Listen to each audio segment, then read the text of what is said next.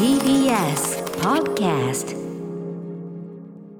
やったマイスイートホームだ。あはいマイスイートホームあさっさと行きましょう。はい火曜日はね投稿コーナーですね褒め褒めていこうじゃないかというね 褒め合っていった方が世の中良くなるんじゃないかっていう、ね、ことですよだってさサクって言ってくださいねって言ってる。ああちょっと全然聞いてるからごめんごめん。それ流しちゃってすいませんすいません。うっかりしました。やったやってしまいました。行こう行こう。マイスイート褒めこんなに嬉しいことはないです。お互いのね褒め言葉というのを伝え合っていく。そうすると我々もなんかいい気持ちになるじゃないかと。そういうコーナーとなっておみんなります褒められて生きていく。はい、ということで私が読ませていただきます。ラジオネーム、瀬永さんからいただいたマイスイート褒め。こんなに嬉しいことはない。いきます。歌野さん宇垣さんこんばんは。こんばんは。はい、えー先週の方面を聞きまして私も有名人に似ている的方面エピソードを思い出しました、えーこれはマガサスペガサスさんからいただいた投稿で、えー良くて西武の松坂悪くて大英の松中と言われていたがアプリの診断で山本隆明アナにという結果が出て嬉しかったというね ことでございます、えー月日は遡り2020年東京オリンピックサッカーの日本代表戦が放送された翌日のことです、仕事で顔なじみのお得意先を訪問したところ会うなり開口一番こんなことを言われました。やっぱりそうだ。相馬だ相馬に激似なんだよ。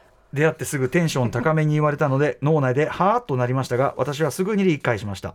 えここでいう相馬とは、えー現サッカー日本代表の相馬勇紀選手のことです、え前日相馬選手が、えー試合で活躍していたからかそれも相まってのことだったのかもしれません。みんな目にしてたというね、ことですね。日本代表のサッカー選手に似ているとのことなので私は単純に嬉しく思いました。そしてそこからさらに周囲にいた社員の方からも俺もそう思った。めっちゃ似てるよねとも言われなんか全伝染している。相馬が周囲に伝染しているとびっくりしました。そしてその日から会社での私のあだ名は相馬になりました。えー。ところでサッカーといえばついに来週からワールドカップが始まりますね、近年海外で活躍する選手が日本代表に多く選出される中今回のワールドカップ J リーグの名古屋グランパスから日本代表に選出された相馬選手。そんなすごい選手に顔が似ていると言われている私。相馬選手が日本に代表に選ばれたニュースを見てなぜか私自身も俺日本代表かと思ったりしました。違うと思いますけどね。ちなみに私は球技全般がとても苦手ですということです。苦手なんかい。あワールドカップ。まあでもっとなんか見た目が似てるっていうだけで応援しようって気持ちにはなりますよね確かに。相馬さん僕あんまりご存存じません。でしたが、んなんか穏やかな顔した。優しそうな方ですね。優しそうですよね、うん。なんか素敵な笑顔の方で、うんうんなんかいいんじゃない？あのさ人そう。褒められるってねこう似てるって言われてこうあーってなる人とはならいいかって思う。相馬さんはなんかやっぱいい感じですよね、うんうんサッカー選手であることは置いといても、うん。瀬永さんもお優しい方なんでしょうねきっと。うん。まあ、きっとそういう感じ穏やかな見た目というか。永さん。でも分かりません。言い方があるかもしれませんよ、うん。相馬さんから人の良さを抜いたような感じだよね。ひどすぎる。そう相馬さんから爽やかさを抜いた感じね相馬さんがもし借金パチンコで500円背負500万円背負っていたらみたいな感じの顔だよね。